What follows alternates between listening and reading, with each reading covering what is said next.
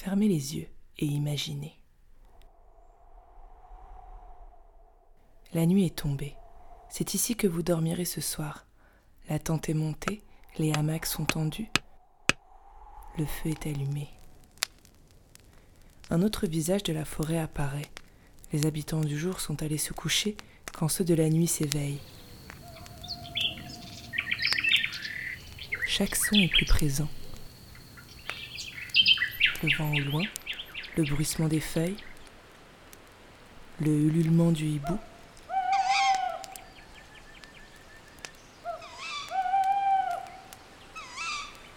Le feu crépite et autour de lui vos compagnons de ce soir. Amis de toujours ou rencontres éphémères, le bivouac est un lieu propice aux confidences et aux histoires. Peut-être que l'un d'eux est musicien et que ses notes résonnent au creux de la nuit. Laissez-vous bercer par la lumière des flammes et la respiration de la nature qui vous entoure. Écoutez les récits de voyage de ces gens. Profitez de l'instant présent, de ce moment si unique.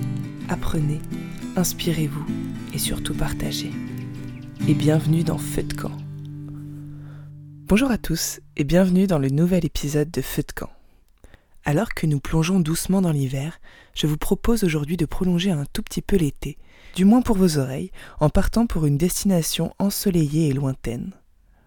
Aujourd'hui, Laura nous emmène à Cuba, où elle a fait son premier road trip. Quand on pense à ce pays, on imagine les vieilles voitures, le soleil et les moritos. Mais Cuba, ce n'est pas que ça, et c'est ce que Laura va nous faire découvrir.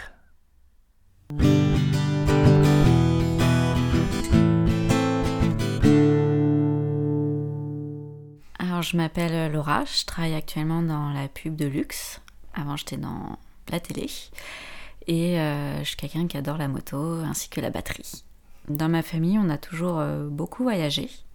Depuis que je suis toute petite, je me souviens qu'on partait euh, souvent dans les pays à droite à gauche. Donc, par exemple, Guadeloupe, Islande, Brésil où je suis allée trois fois. Je suis partie aussi au Guatemala, en Norvège, en Espagne, avec ma famille. Donc on nous a toujours instauré euh, le fait de voyager et de découvrir les autres, découvrir une nouvelle culture.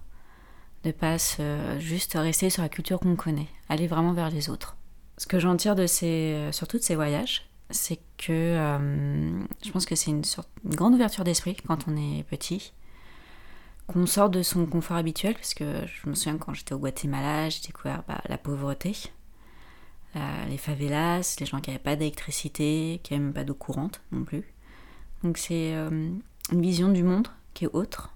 Et euh, je suis heureuse vraiment que mes parents m'aient transmis ça. On se rend compte qu'en fait, euh, bah, dans notre pays, on est bien. Alors, le voyage par moi-même est vraiment arrivé quand j'ai fini mes études et que j'ai commencé à gagner ma vie. Parce que quand j'étais étudiante, je devais payer mon loyer et mes études. Donc c'était un peu dur de partir euh, en vacances. Je commençais vraiment à partir avec ma sœur. Donc on a fait des pays plus euh, européens comme la Grèce, le Portugal. Et c'est euh, à un moment donné, on s'est dit, bon, bah, on va sortir de l'Europe parce qu'on en avait marre. On s'est dit, on va voyager plus loin. Et on a visité entre trois pays, Bali, États-Unis et Cuba. On s'est dit, bon, États-Unis, c'est cher, il faut avoir, les moyens et on n'avait pas, il faut avoir le permis voiture, j'avais pas le permis, elle avait pas le permis, donc c'était pas possible. Euh, donc voilà. Et euh, Bali, on s'est dit, ouais, non, Bali, on pourrait y aller plus tard, euh, tout le monde y va, ça va pas changer tout de suite. Et en 5 minutes, c'est réglé, on a dit, on part à Cuba. Et on avait pris nos billets d'avion, et, voilà, c'était parti. les préparatifs qu'on a fait, c'était surtout au niveau des vaccins, parce qu'il faut faire certains vaccins là-bas. Et préparatif, c'était trouver un sac à dos, parce qu'on voyageait en backpack. Donc euh, savoir partir avec peu de choses. C'était mon premier voyage en backpack. C'est vrai qu'avant, je partais plutôt avec, euh, avec ma soeur, ou même avec ma famille, tout organisé. J'avais pas besoin de réfléchir. Mais euh, d'un côté, j'appréhendais pas du tout. Au contraire, parce que je trouve que ça donne une certaine liberté. Que si on a envie de rester plus longtemps dans un lieu, ben, on peut se permettre. Et euh, non, sinon on n'a pas vraiment préparé. On, a réservé un peu quelques nuits euh, d'hôtel, enfin d'hôtel, enfin plutôt chez les gens. Puis on se dit, bah, on verra là-bas et euh, voilà. On a acheté un guide touristique parce que là-bas il n'y a pas internet, donc c'est un peu dur pour chercher des informations si tu n'as pas de guide. Mais sinon non, j'étais pas du tout stressée ni rien. J'avais au contraire hâte d'y aller, de de partir de l'Europe, de partir dans ce pays dont on parle mais dont on sait pas trop à quoi s'attendre.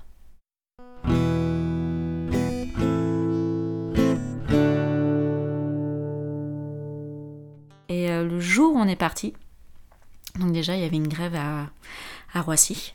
Enfin, les bagages, on devait les poser dans un coin. On, a pris l'avion, donc on a fait 10 heures de vol. C'est long, c'est très long. Et on a atterri là-bas. Déjà, on arrive dans un aéroport bon, bah, qui est à moitié cassé.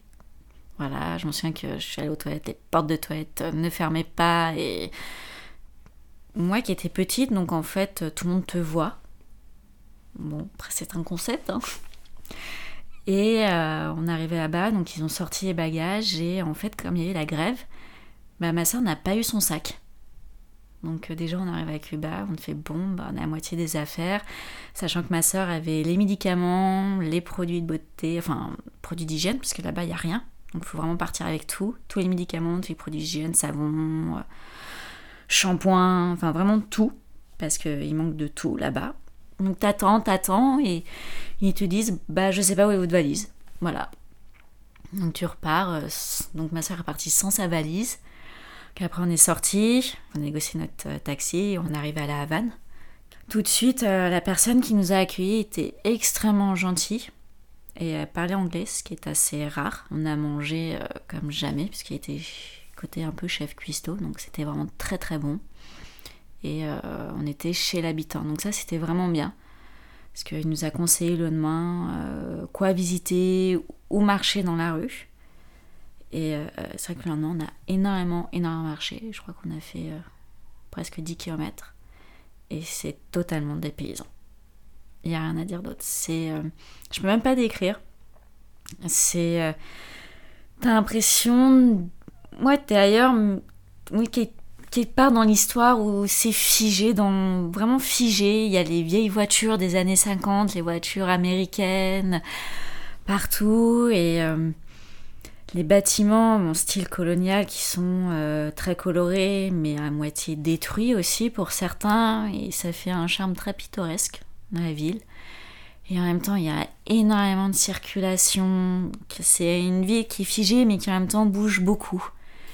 Et euh, peu importe, on se baladait, il y avait beaucoup de musique, euh, les gens chantaient, ils dansaient, ils respiraient la joie, alors que quand on connaît leur quotidien, c'est quand même assez difficile parce que ce qu'il nous expliquait, ça fait euh, la personne qui nous euh, logeait, bah, ça faisait pas longtemps qu'ils avaient droit d'être, euh, d'avoir des chambres d'hôtes. Ils étaient énormément taxés dessus. Ça faisait pas non plus longtemps qu'ils avaient droit d'avoir des commerces indépendants qui n'appartiennent pas à l'État, qui n'appartiennent pas à l'État, comme coiffeur, barbier, enfin plein, plein de choses. Et ça qu'on se dit pas ça euh, en, France, oui, bon bah si on ouvrir un commerce, on peut, mais en fait là-bas non, c'est compliqué. C'est comme je disais, ça fait seulement depuis euh, pas longtemps qu'on a droit à un réfrigérateur. Ça paraît euh, démentiel, mais là-bas c'est leur quotidien et tout est très cher. Tout électronique est très cher, mais les gens là-bas se débrouillent. Ils se débrouillent pour tout, même pour acheter à manger, puisqu'ils sont rationnés encore. Donc c'est quand même un peu bizarre dans un pays où, les gens sont vraiment rationnés, que ce soit en termes de. Enfin, au niveau de la nourriture, des produits de beauté, des produits d'hygiène, et où il doit faire la queue dans un centre, euh, vraiment dans un centre spécialisé qui donne en fonction de tes tickets de rationnement. À force, on s'y habitue en fait. On se dit, oui, c'est comme ça, et les gens là-bas, ils ont l'habitude, et au final, ils sont heureux. C'est ça qui est, qui magnifique, c'est ils ont rien, mais ils sont heureux. Ils sont heureux avec peu de choses. Et ils sont extrêmement gentils, ils ont vraiment la main sur le cœur. C'est, euh, j'ai beaucoup aimé Havane. Et le soir, on sortait, on allait dans les restaurants. Euh, c'est vraiment très très bon. Les langoustes sont excellentes. Le poisson est très bon. Et, euh, et après, le soir, on sortait danser assez tard. Boire aussi beaucoup toujours de moritos. voilà. Donc ça, c'était cool. Parce que les moritos sont excellents là-bas. Et je le dis, on ne sait pas les faire en France. Et, euh, et euh, c'était vraiment amusant. Enfin, pas amusant, enfin si amusant, mais euh, c'était aussi un moment de déconnexion totale. Après, le, seul point d'art, c'était que ma soeur qui avait toujours pas sa valise, parce que ma soeur l'a eu au final au bout de trois jours. Ma soeur a dû joindre la France, et euh, donc c'était assez compliqué parce qu'il fallait acheter une carte internet, se rendre dans des zones où il y avait internet. Et il n'y en a pas partout en ville. Et euh, les cartes internet, je m'en souviens, euh, on peut les acheter un peu n'importe où dans la rue à des vendeurs à la sauvette. Il faut savoir que même si on se rend dans des zones internet, bah, des fois ça fonctionne pas. Donc il faut essayer vraiment plusieurs fois, il faut être très patient par pour avoir internet. Donc une fois que ma soeur a récupéré le bagage, ça tombait bien parce que le lendemain on devait partir euh, dans la région euh, montagneuse de Cuba qui est euh, Vignales, où là il y a les plantations de café et de tabac. Donc c'est une région montagne, vraiment montagneuse et très verte. Il faisait encore plus humide, donc il faisait très chaud. A contrario de, Havane où c'est très étouffant parce que c'est une ville qui est très grande, où il y a beaucoup de gens qui habitent euh, était moins suffocante. On arrivait mieux à respirer. On était allé chez une, euh, femme, donc c'était euh, qui était très gentille et pour accéder là-bas, on a pris d'abord un bus qui est, je me souviens plus de la qui est un bus touristique parce que les touristes n'ont pas le droit de prendre les bus locaux. c'est interdit. On ne mélange pas là-bas, on mélange pas les touristes et les locaux. Alors après, ça me D'un côté, c'est rassurant parce que quand on voit leur état de bus, ça donne pas vraiment envie de monter dedans. C'est peut-être des bus des années 30 ou 40 qui roulent encore et. Enfin, on se demande comment ils roulent en fait, surtout. Quand on, dit, a un peu demandé quand même aux, locaux, c'est vrai qu'on voyait euh, beaucoup de gens sur les bords de route, beaucoup de Cubains qui attendaient. Et euh, on demandait, mais ce qu'ils attendent? Et en fait, ils attendent qu'une voiture ou qu'un bus s'arrêtent et euh, veuillent les prendre. Parce que les transports, voilà, là-bas, sont pas développés, il n'y a pas d'horaire. Ce qu'ils nous disait pour le train, bah il y a un train, mais on ne sait jamais quand est-ce qu'il passe. Et c'était pareil pour les bus, et euh, je sais que quand le bus touristique euh, faisait des arrêts, ils empêchaient les locaux de, monter, parce que les locaux se précipitaient, parce que malheureusement c'est un bus touristique, et là-bas, les Cubains, enfin, ils mélangent pas les touristes avec euh, les locaux. Et même si on loge chez les locaux, euh, je trouve ça un peu dommage de se dire qu'on peut pas être au plus proche de là-bas, de se dire qu'on peut pas. Oui, enfin, utiliser les mêmes moyens qu'eux. Et je... trouve ça dérangeant de mettre une barrière physique, mais aussi une barrière, euh, on va dire, monétaire, et une barrière culturelle, et aussi. Parce que ce qu'il faut savoir, c'est que là-bas, il y a quand même deux monnaies il y a la monnaie, on va dire, euh, officielle, et l'autre monnaie euh, qui, est, euh, vaut rien du tout que les Cubains utilisent. Donc toi, en tant que touriste, tu utilises la monnaie officielle, et quand on est dans les restaurants, bah, quand on voyait les prix, on voyait que c'était genre 8, 9 cooks les plats, alors que le salaire moyen là-bas c'est 20, 25 cooks, donc c'est 25 euros le salaire moyen par mois, donc c'est rien du tout.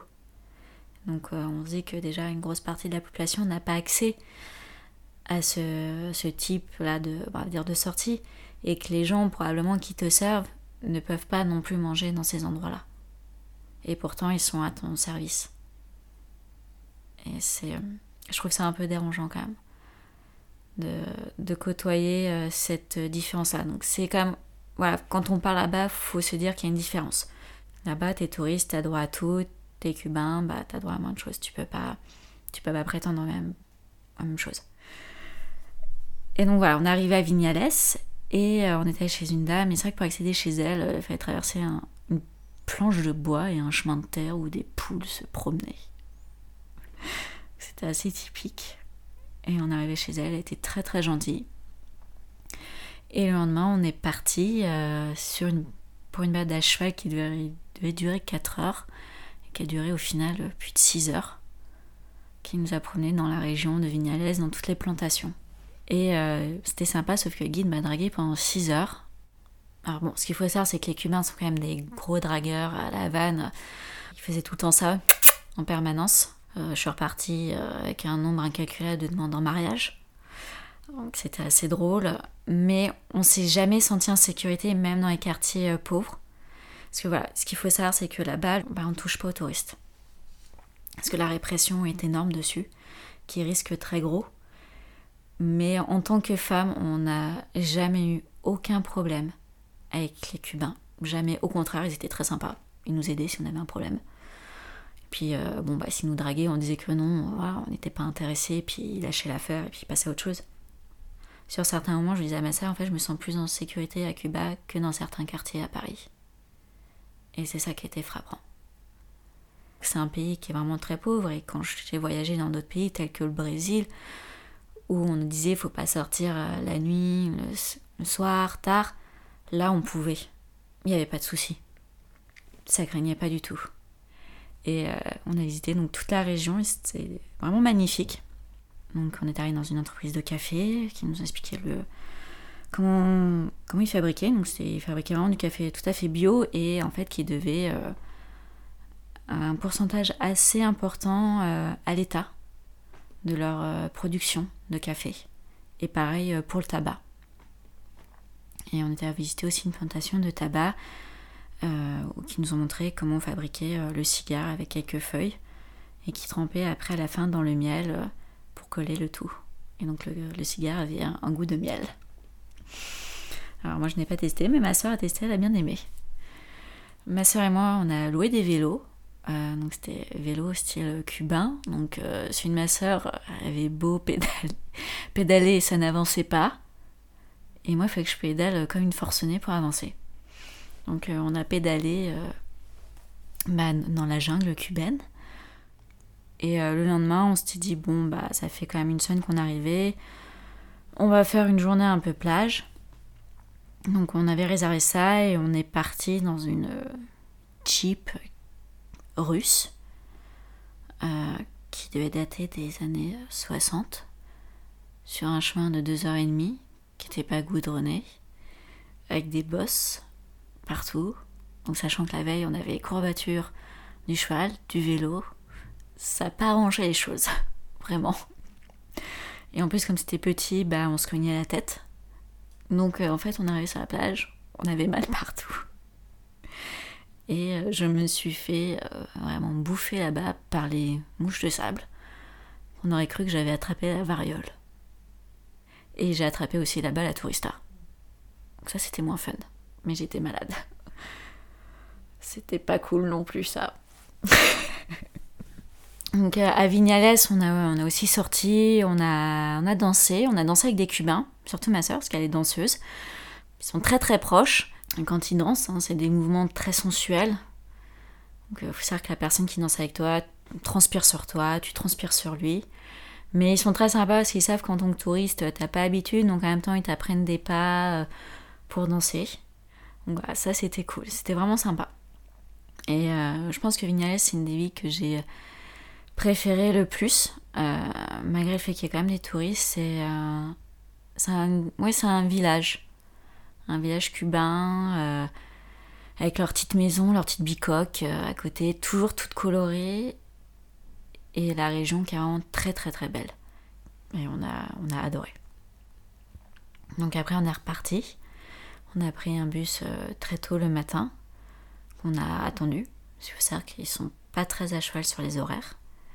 Et on a pris le bus pour 8 heures de voyage pour aller à Cienfuegos, et je me souviens que pour 8 euh, heures de voyage, à un moment donné, le bus s'arrête. Euh, il disait oui, bon, bah, c'est l'arrêt euh, là pour les toilettes. Donc on arrive dans un village où les maisons étaient faites à moitié de terre et de pierre. Et les toilettes, bah, c'était juste un carré de pierre. Et il disait, bah, c'est là. Et en fait, bah, tout le monde te voit. Mais c'est hors toilette. Donc c'est vrai que c'est un peu perturbant.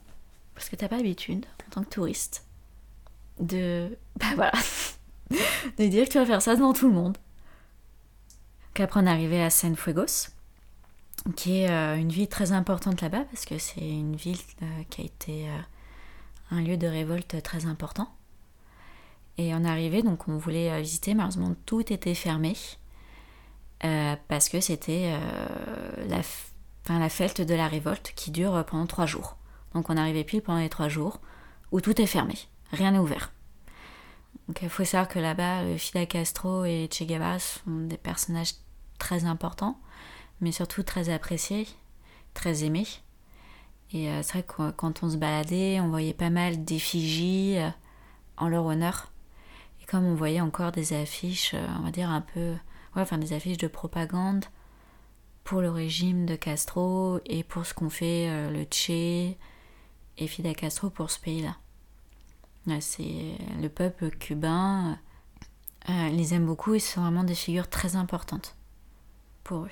Mais euh, même avec l'embargo, euh, ils sont toujours fidèles à ces personnes-là. Et c'est quand même un pays qui, est, qui est contre les États-Unis. Alors, ce qu'il faut savoir, que quand même, il y a beaucoup de Cubains qui partent travailler pour les États-Unis, mais avec les relations euh, diplomatiques euh, entre Cuba et les États-Unis qui, se passent mal, euh, ces Cubains-là ne, peuvent pas revenir à Cuba. Donc les familles, des fois, ils envoient un de leurs enfants et bah, pour eux, c'est acquis qu'ils vont jamais revoir le fils ou la fille qui part. Enfin, même quand ils partent dans d'autres pays, parce que c'est quand même assez mal vu de, enfin, là-bas de, de, quitter son pays, parce que faut être pro-cubain euh, ils peuvent pas rentrer chez eux. Et ça, c'est tous les Cubains le disent, bah ouais, on n'a pas le choix, donc on fait avec, et puis la vie continue, c'est pas grave. Il y a pire dans la vie. Mon enfant est parti, mais il a un bon travail, il gagne bien sa vie, bah c'est ce que je pouvais d'arriver mieux pour lui. Quand on peut discuter un peu avec eux, ils. Ouais, ils ont une certaine philosophie, une certaine sagesse de la vie après, euh, quand j'étais là-bas, euh, on a pu voir franchement avec ma soeur des changements notables, déjà des véhicules neufs, des hôtels, des palaces. Donc c'est un pays qui s'ouvre euh, au monde. Donc ils ont envie de changement. Ça c'est sûr, ils ont envie de changement. Mais surtout, je pense, la jeunesse. Ils ont envie d'une ouverture sur le monde puisqu'ils ont accès hein, au monde. Donc ils savent très bien ce qui se passe autour d'eux. Mais d'un côté bah, comme ils disent, ils n'ont pas le choix, donc ils sont obligés d'accepter leur situation, de faire avec et, euh, d'espérer des changements qui vont leur apporter euh, des facilités dans la vie de tous les jours. Et euh, c'est vrai qu'ils n'ont pas accès à des médicaments les plus simples. Et quand on est parti de là-bas, nous, on a tout donné, on a tout laissé, on leur a expliqué. Et, et on a donné ça à une femme de, ménage qui avait nettoyé un Airbnb, qui connaissait pas les tampons, qui savait pas ce que c'était qu'un tampon, ni des, serviettes hygiéniques. Donc on a dû lui expliquer à quoi ça servait et comment mettre ça en fait. En fait, les personnes là-bas utilisent les femmes là-bas, quand elles n'ont pas accès euh, à ces protections-là, elles utilisent des bouts de tissu qu'elles nettoient. Euh. Bah, ils font le système D. Parce qu'ils n'ont pas le choix. Donc pendant euh, la fête, euh, on va dire, fête de la révolte, il y a, pas mal de concerts à droite à gauche et on a pu assister à un concert avec euh, toute une troupe de Cubains qui jouaient beaucoup d'instruments, enfin qui jouaient de n'importe quel instrument, surtout les instruments rythmiques. Et les gens dansaient sur la place ainsi que les enfants. Et c'est vrai que c'était très très sympa. Et on a pu constater un peu partout euh, dans tout Cuba qu'en fait des gens se réunissent, ils mettent la musique et puis ils dansent, ils chantent. À n'importe quelle heure de la journée, à n'importe quel moment, euh, il y en a partout. C'est fun, ça respire la joie de vivre euh, partout. Donc après Fuegos, où on n'a pas pu faire grand-chose, on est parti directement à Trinidad, qui est une ville classée patrimoine de l'UNESCO c'est, je pense, une des plus belles villes de Cuba. Euh, c'est très coloré. On sent que la ville est tout en pavé, enfin, partie du centre-ville. À un moment donné, tu dans un quartier euh, un peu plus pauvre où on, enfin, on a vu la, misère, euh, la misère sociale où on sent que les gens ils ont rien. Où les rues n'étaient pas pavées, où même il y avait des puits à certains endroits pour avoir l'eau.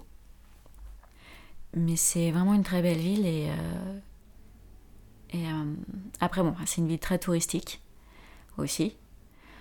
Donc pour la visiter, il faut se lever tôt, ça je m'en souviens, on s'est levé assez tôt, on s'est levé sur écoute, 6h30, 7h, pour voir euh, la lumière euh, vraiment du jour, le lever du soleil sur, sur la ville. Et c'est vrai que ça donne une couleur un peu ocre sur certaines couleurs de maison qui sont de toutes les couleurs bleues, vert, orange, rouge.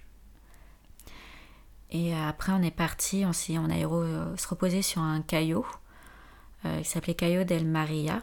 Et euh, là, on sent qu'ils construisent vraiment pour le tourisme, qui veulent juste venir à Cuba et profiter rien que de la plage.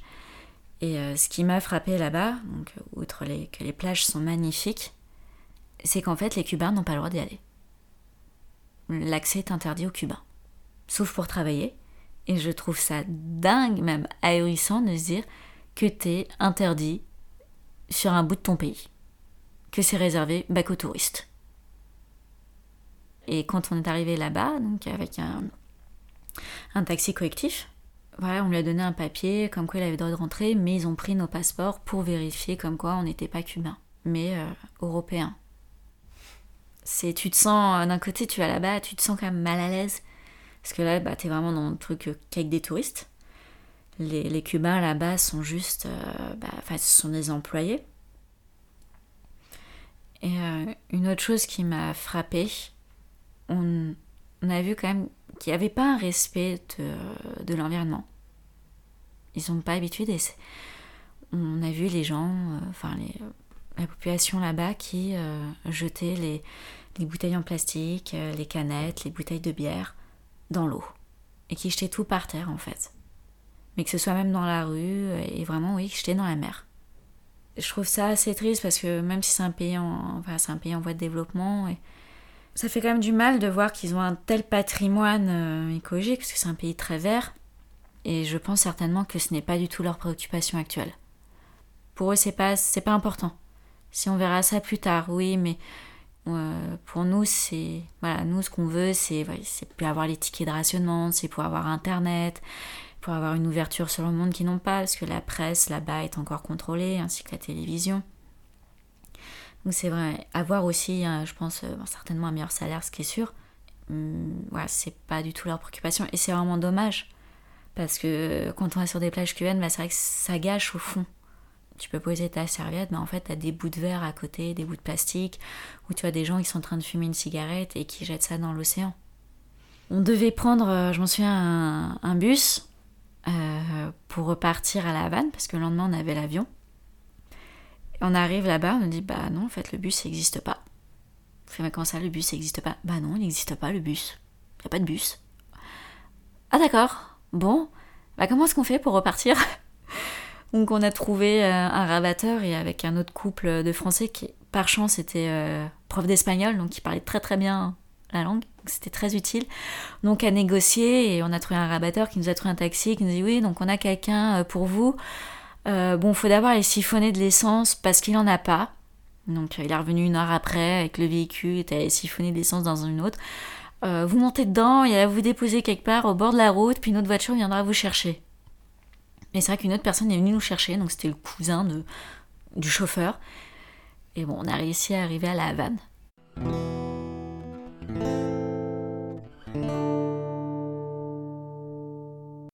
De ce que je retiens de ce pays, c'est euh, déjà un pays qui est figé dans le temps, qui est figé dans, son histoire.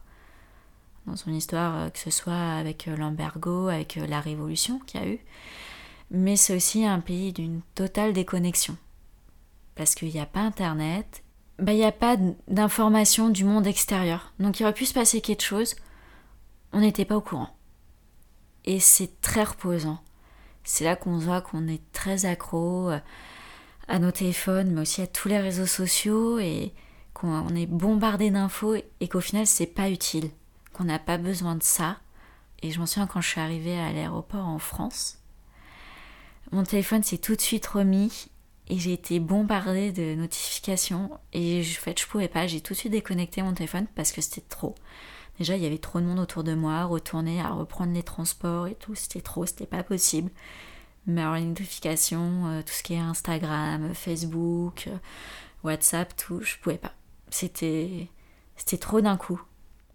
C'était Cuba pour moi, ça a été une sorte de déconnexion totale, une sorte de parenthèse dans une vie où tu pars pendant un certain temps, où, où bah là-bas en fait tout reste, tout se fige et c'était vraiment agréable. Une sorte de. Ouais, une bouffée d'oxygène. Et c'est ça que je retiens de ce pays. Une bouffée d'oxygène et la gentillesse. de ces gens qui ont vraiment le cœur sur la main, qui, euh, qui veulent t'aider et qui sont et qui vont faire le maximum pour t'aider, même si tu parles pas bien espagnol. Et ça, c'est vraiment, euh, je trouve ça magnifique. Surtout euh, quand on pense qu'on est dans une société très individualiste, et alors qu'eux ne le sont pas du tout. Ils sont vraiment dans une société d'entraide. Je me dis que, je, que maintenant j'ai vraiment envie de repartir comme ça. Que ouais, de repartir dans. Alors je pense que c'est un pays aussi qui permet de partir de cette façon. Et je pense que c'est un pays qu'il faut faire comme ça. C'est pas un pays où il faut tout réserver, c'est un pays où il faut se laisser euh, du temps libre, où il faut surtout pas tout programmer. Qu'au fil des rencontres, des gens peuvent se dire Ah, mais vous devrez aller là, c'est sympa, c'est pas du tout connu. Et, et j'ai trouvé que c'est vraiment un des meilleurs moyens de voyager. Je le ferai vraiment avec beaucoup de plaisir dans des pays qui permettent ça, certainement l'Asie. Puis partir avec un sac à dos, bon, en soi, ça va, c'est pas trop compliqué, faut pas charger trop, parce que sinon c'est trop lourd et qu'après tu peux plus marcher, que ça devient difficile. Au final, euh, tu te rends compte que pour trois semaines, t'as besoin de rien. Tu peux partir avec deux t-shirts et deux shorts, ça suffit largement. Ouais, partir comme ça, on se rend compte qu'on n'a pas besoin de grand chose pour être heureux, ni pour voyager, et que ce soit même dans la vie de tous les jours. Euh, bah, c'était un peu un challenge pour moi parce que j'étais jamais partie dans quelque chose où rien n'était réservé, où, on donne libre cours aux choses et au final bah, je me dis que j'en étais capable. Euh, donc d'un point de vue familial ça m'a beaucoup apporté parce que ma soeur et moi n'avait jamais voyagé comme ça. Mais ouais ça nous a beaucoup rapprochés au niveau de, de nos relations. On s'est beaucoup beaucoup entendu très très bien. On a beaucoup ri. On a eu du fou rire, mais monstrueux. On a pris des cuites ensemble aussi, ça c'était drôle. Et euh, aussi, bah, compter sur ma soeur, parce que ma soeur euh, était la seule à parler espagnol, et moi je parlais pas un mot espagnol, et ils parlent pas anglais là-bas. Donc c'était ma soeur qui, qui devait parler, et moi je vais faire du charme aux Cubains, parce que ils ont pas de blonde aux yeux verts là-bas. Donc moi je faisais du charme pendant que ma soeur euh, négociait les prix. Donc ça c'était assez drôle. Quand je suis partie, bah, il pleuvait, et la sœur et moi, on se dit, ouais, Cuba est triste parce qu'on part, mais nous aussi, on est triste de partir. Et c'est vrai qu'on était vraiment triste de partir. J'étais pas du tout pressée de rentrer en France. Retrouver cette agitation, ce fourmillement. Alors d'un côté, oui, on est content parce qu'on se dit, ouais, on va retrouver certaines choses beaucoup plus simplement. Euh, oui, facilement, genre un gel douche. On était triste. Même s'ils ont rien, bah, tout fonctionne, tout est simple, les gens se prennent pas la tête. Euh, pour eux, c'est pas grave, tout va aller. Oui, ils se vivre et ils profitent vraiment du temps présent. Et c'est ça que ça m'a appris, profiter du temps présent, profiter de ce qu'on a. C'est quelque chose euh, vraiment de magnifique en fait que ce pays enseigne. De prendre le temps. Prendre le temps pour soi, prendre le temps euh, pour les autres, être là pour les gens et, et savoir s'ouvrir aux personnes. Et ça, c'est une très belle leçon.